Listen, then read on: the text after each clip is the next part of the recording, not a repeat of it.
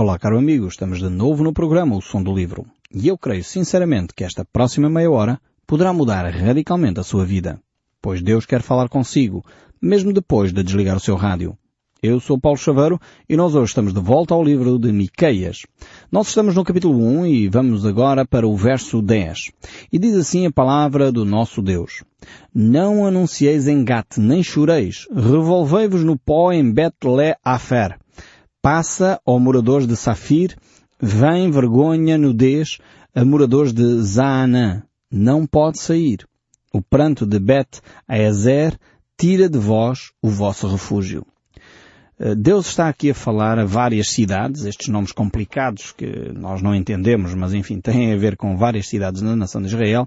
E no fundo o que Deus está a dizer é que o julgamento será um julgamento mais generalizado por várias cidades de Israel. O inimigo, que no caso aqui é a Assíria, e nós já falámos um pouquinho da Assíria, quando falamos do livro de Jonas, uh, tivemos um pouco melhor o contexto da Assíria. A Assíria era uma, um povo terrível em termos de, de, atitude, um povo extremamente violento e que quando chegava uh, arrasava completamente as cidades uh, que conquistava. E então as duas grandes importantes cidades de Israel, Samaria e Jerusalém, eram cidades bonitas, cidades uh, bem vistosas, mas de alguma forma uh, foram destruídas, mesmo sendo cidades grandes, pelos exércitos inimigos. Ou seja, é aquela ideia de que muitas vezes nós temos de que porque a cidade é grande, tem grandes infraestruturas, que nada de mal nos vai acontecer.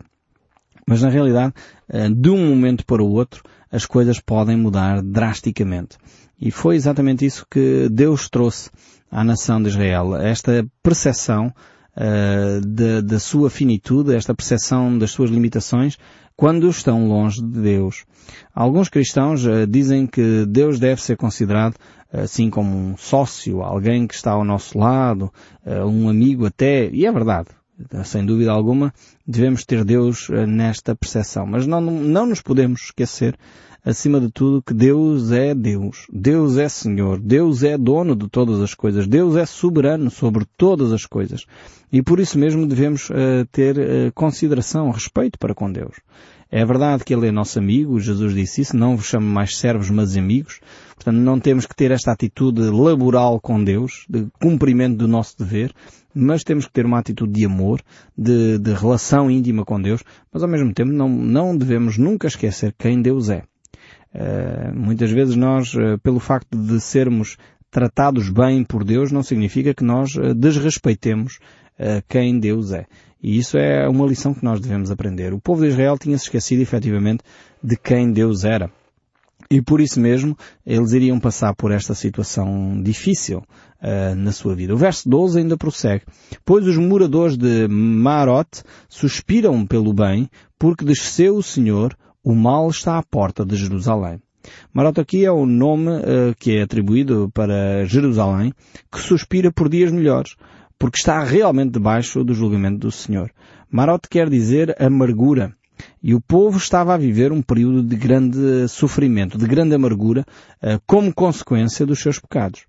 Quando diz aqui que o mal está às portas de Jerusalém, refere-se efetivamente ao exército da Assíria, que está se aproximando uh, da cidade de Jerusalém. E de facto os assírios vieram até Jerusalém, uh, dispuseram-se uh, em, em batalha para conquistar a cidade, mas depois realmente Ezequias, o rei Ezequias, portanto exortado por Miqueias, certamente ainda ecoava na sua mente as profecias de Isaías e outros profetas, tomou a decisão certa.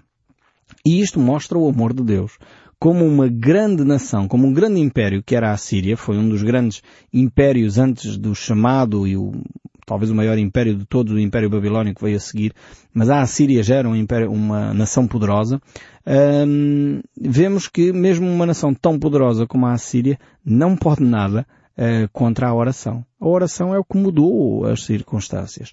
E, e a oração de quê? Em primeiro lugar, a oração de arrependimento. Ezequias percebeu o estado espiritual da sua nação e como rei assumiu uh, de facto uh, o papel de interceder pelo seu povo. Então ele estava consciente que o exército assírio era um exército cruel, um exército poderoso, um exército contra o qual ele não tinha condições de lutar.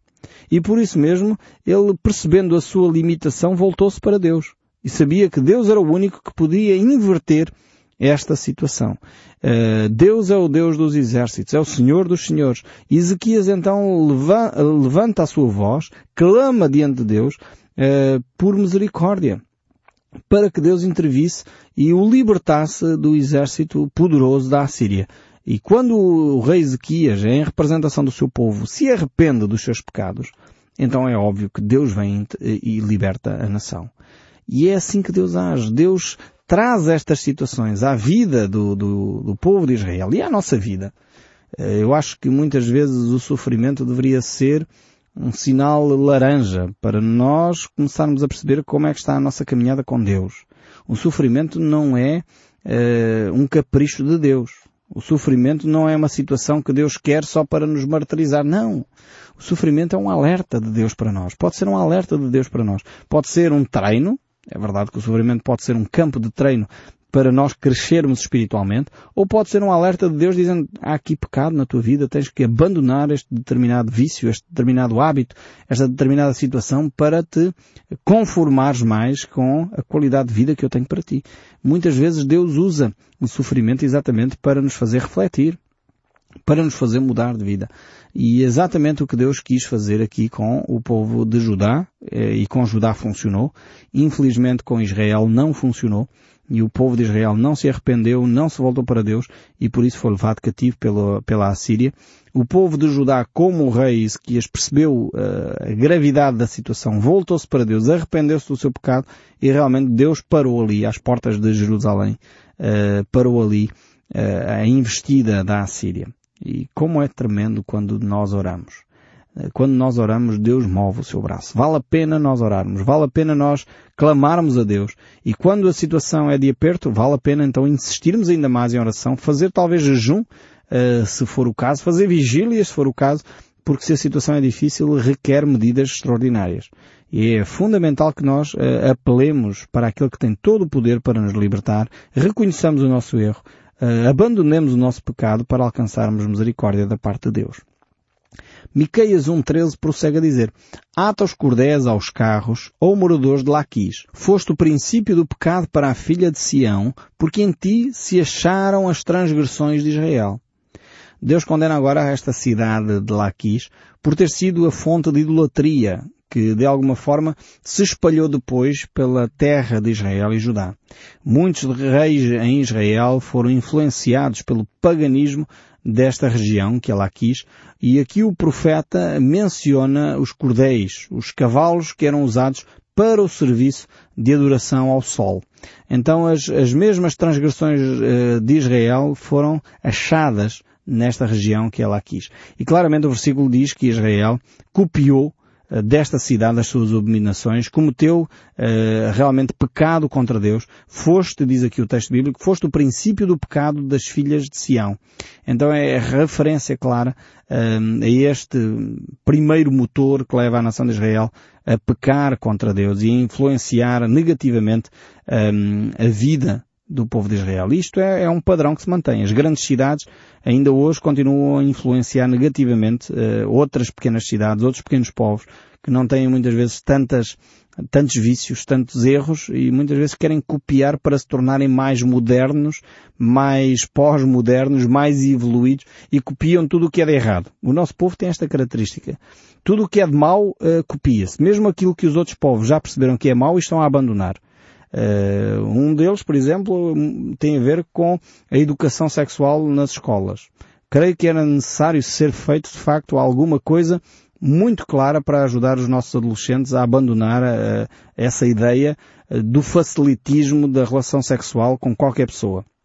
Era necessário, sem dúvida, trazer alguma educação de valores para estas crianças e adolescentes que muitas vezes são confrontados, porque em casa muitas vezes não têm familiares, porque os pais trabalham até tarde, estão fora, há pais muitas vezes e famílias completamente desorganizadas, não têm a referência, era necessário de facto fazer alguma coisa. Mas vamos buscar logo um modelo uh, que já tem sido comprovado e o próprio autor do modelo uh, passado anos de experiência, considerou que aquele modelo não era o mais adequado. E nós fomos buscar esse modelo e estamos a importá-lo agora. Realmente nós não fazemos o trabalho de casa, precisamos refletir mais.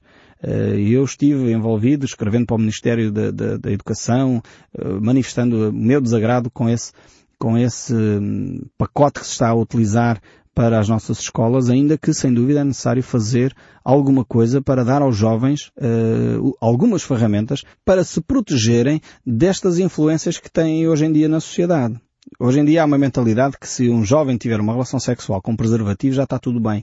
Infelizmente uh, não é assim. Uh, a relação sexual, a intimidade com outra pessoa marca a vida da pessoa para o resto da sua vida. E, realmente não podemos ter um relacionamento sexual tipo bichos, tipo pombos ou tipo cães que, que na rua têm, têm os parceiros uh, sexuais que têm que é para procriar. Não, nós seres humanos temos uma alma e quando nós nos entregamos a alguém, seja um homem ou uma mulher, seja um rapaz ou uma rapariga, eh, vai ter implicações na sua alma, na sua, na sua psique, nas suas emoções e isso vai ficar marcado para o resto da sua vida. Por isso é, é necessário desafiar os jovens a, a não ter um relacionamento sexual eh, com qualquer pessoa, a não desenvolver relacionamentos sexuais fora de uma relação comprometida, fora de um casamento, porque é aí que a pessoa pode efetivamente eh, ter alguma segurança em termos do seu relacionamento, ter algum compromisso em termos do seu relacionamento. Então não nos tornemos animalescos, que é quase o que o currículo que nos está a ser proposto para o ensino eh, quase desafia. O leque é aberto totalmente, como se todo o tipo de comportamentos sexuais fossem positivos, coisa que não são, uh, não dando de facto aos nossos jovens e às nossas crianças as ferramentas necessárias para eles perceberem uh, que a relação sexual é algo especial, é algo extremamente bom, mas é algo especial para ser preservado e para ser entregue à pessoa com quem queremos constituir família, queremos constituir e ter laços profundos de intimidade. Portanto, não é para ser desfrutado como se bebe um sumo, ou como se come uma sandes, ou como se utiliza uma camisa, ou utiliza um, um, umas calças ou uma outra coisa qualquer. Não é descartável a relação sexual. E, e então o, o, povo aqui, o mesmo problema estava a viver, e vemos aqui que o povo de Laquis e Jerusalém tinham importado estas ideias. E às vezes nós importamos ainda hoje ideias de cidades maiores uh, e nem nos percebemos, não questionamos. Precisamos ter esta atitude crítica de não beber simplesmente o que outros já experimentaram e, e pelo menos tenhamos o bom senso, já experimentaram, que ouçamos as avaliações que eles já fizeram e as consequências que isso teve. Eu dei este exemplo, poderia dar muitos outros, sobre a educação das crianças nas escolas. O, a forma como muitas vezes se está a dar uh, uh, às crianças muito mais autoridade do que aquela que deveria ser e está-se a retirar aos professores, está-se a retirar aos agentes de autoridade a autoridade que eles deveriam ter e depois admiramos-nos uh, quando crianças espancam os professores na escola, quando uh, há situações em que já não há mão naquelas, naquelas crianças, quando os gangues se começam a organizar e aqui depois já não temos condições. E porquê? E tem a ver muitas vezes com medidas que foram tomadas ao longo de anos que foram retirando às pessoas que deveriam ter a autoridade a autoridade. Eu não estou com isto a dizer que, uh, que os professores têm que voltar a bater nas crianças na escola, nada disto. Acho que não podem, há muito outros métodos pedagógicos uh, para se fazer uh, os professores ter autoridade, mas tem que se restituir aos professores a autoridade, tem que se devolver aos pais a autoridade, tem que se devolver às instâncias que são competentes à autoridade que elas têm para que elas possam exercer essa autoridade na sociedade. E passa por nós pais. Começa em nós, pais, por reconhecer e respeitar as autoridades que existem no país. Infelizmente o problema é que muitas vezes as autoridades do nosso país não se dão ao respeito elas próprias têm atitudes que não são uh, de respeitar. Quando no nosso Parlamento, porque há jogos de futebol, os deputados vão todos uh, ver os jogos de futebol e o Parlamento fica vazio, uh, como aconteceu há algum tempo atrás, uh, realmente isto deixa-nos a desejar. Como é que depois o Estado vai exigir que os funcionários trabalhem o dia todo e sejam produtivos e coisas do género? Percebem como é que as coisas são? Temos que ter e dar-nos ao respeito para podermos ter esse respeito também pelas autoridades competentes. E aqui Israel importou isto desta cidade de Laquis e de alguma forma estava a vivenciar as transgressões que Laquis tinha dado. Depois o verso 14 diz ainda, Portanto, darás presentes de despedida a Merozet Gat, às casas de Akzib, serão para engano dos reis de Israel. Aqui, uh, Miqueias está a falar da sua própria terra natal. Eh, ele não é um profeta partidário não é um profeta que vai dizer, ah, a minha terra eu tenho que proteger. Não, a minha terra se está errada também tem que ser chamada a atenção. E é o que, uh, efetivamente, Miqueias faz aqui, dizendo que Merozet Gat, que era a sua cidade natal, uh, também estava a viver fora dos padrões de Deus. E as casas de Akzib, que eram, digamos assim, a zona in lá da região, de alguma forma estavam a dar uma segurança enganosa uh, às pessoas. Eles pensavam, bem, estas casas tão bonitas, estas casas tão grandiosas, tão poderosas, as pessoas que lá moram, certamente vai dar a Israel a capacidade de travar uh, o Império Assírio quando eles chegarem para nos conquistar. Estas falsas seguranças. Uh, muitas vezes a pessoa uh, filia a sua segurança às contas bancárias, à quantidade de dinheiro que tem ou deixa de ter, à sua casa se é grande ou é pequena, a uma determinada organização, pensando que é isso que nos dá segurança e estabilidade. Esquecendo-nos que a nossa segurança e estabilidade provém de Deus e não das contas bancárias. Eu acho que nós temos de aprender com a história, sinceramente. Uh, quando nós olhamos para o passado e lembremos-nos do crash uh, bolsista dos anos 20, dos anos 30, uh, as consequências dos grandes impérios uh, que foram construídos, grandes impérios económicos que faliram de um dia para o outro.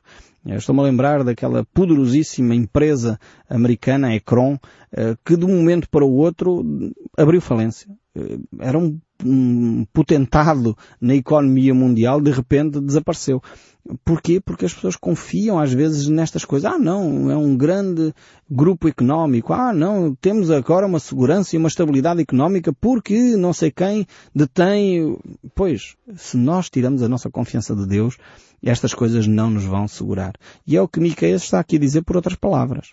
Ele está a dizer que o povo de Israel estava a confiar nestas grandes casas, nestes grandes moradores que moravam naquela zona, e, não eram eles, eh, seria no fundo a Quinta da Marinha lá da, da, do, do, povo de Judá e de Israel, é aquela zona in uh, da cidade e, que tinha de facto o poderio económico, mas isto não é segurança para ninguém. Se a pessoa não confia de facto em Deus, a destruição chegará a eles e chegará ao resto da população. O verso 15 ainda diz, enviar-te ainda uh, que tomará posse de ti os moradores de Marazá, chegarão a Adulão, à glória de Israel. Agora o profeta Miqueias vai falar de Adulão. Adulão é, era um local de refúgio, era uma referência uh, para o povo de Israel como um local de refúgio. Foi onde Davi, uh, o grande rei Davi, o, a marca uh, da nação de Israel, de, de, do auge da nação de Israel, encontra-se em Davi, e foi onde Davi se refugiou.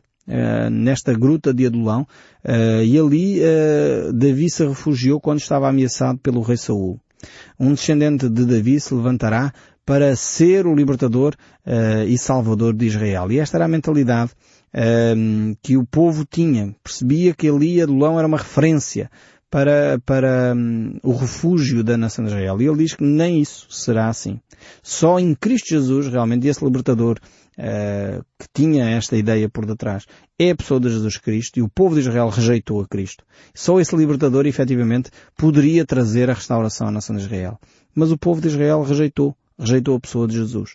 E por isso mesmo perdeu a oportunidade que Deus uh, lhe havia dado e por isso Deus surgiu, levantou a Igreja uh, de todos os povos, de todas as raças, de todas as línguas em todo o mundo para realmente fazer de novo um povo que o adore, uma nova geração de sacerdotes que possam adorar ao Deus vivo e verdadeiro.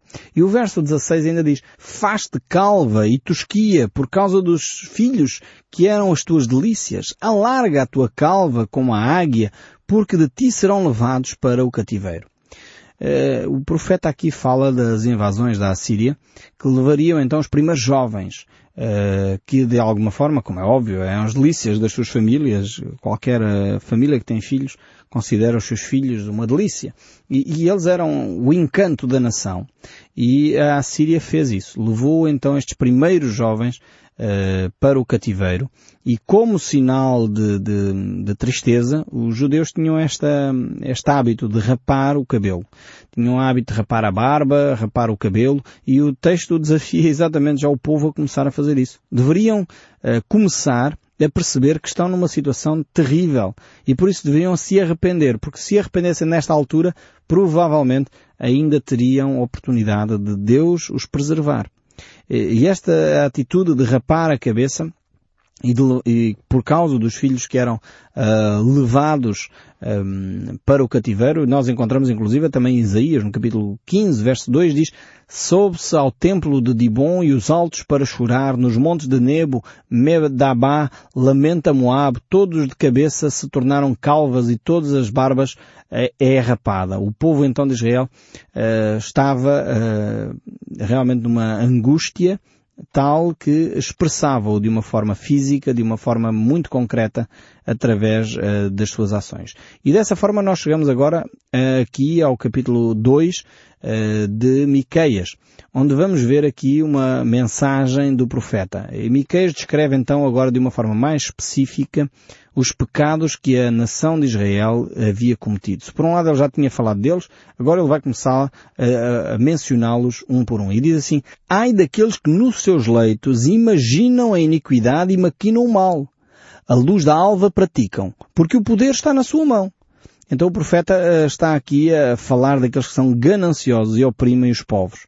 E realmente Deus tem uh, uma, uma sentença para essas pessoas que estão constantemente a maquinar o mal. E diz ainda, eu vou ler o verso 1 e 2 seguidos, diz assim, ai daqueles que nos seus leitos imaginam a iniquidade, maquinam o mal, e à luz da alva o praticam, porque o poder está na sua mão. Cobiçam os campos e os arrebatam, e casas e as tomam. Assim fazem violência a um homem e à sua casa, e a uma pessoa e à sua herança. Vemos que realmente o povo estava cada vez mais egoísta, cada vez estava a pensar mais em si, cada vez queria roubar mais o que era do outro, e por isso mesmo Deus iria agir. Portanto, o verso 3 diz, portanto assim diz o Senhor, Eis que projeto mal contra estas famílias, do qual não tirarei a vossa cerviz e não andareis altivamente, porque o tempo será mau. Deus que é justo não permite que as injustiças continuem ad eterno. Deus fará a justiça. E eu espero sinceramente que o som deste livro continue a falar consigo. Mesmo depois de desligar o seu rádio, não deixe de ter a esperança neste Deus que é justo, este Deus que cuida e este Deus que fala conosco. Até ao próximo programa e que Deus o abençoe ricamente.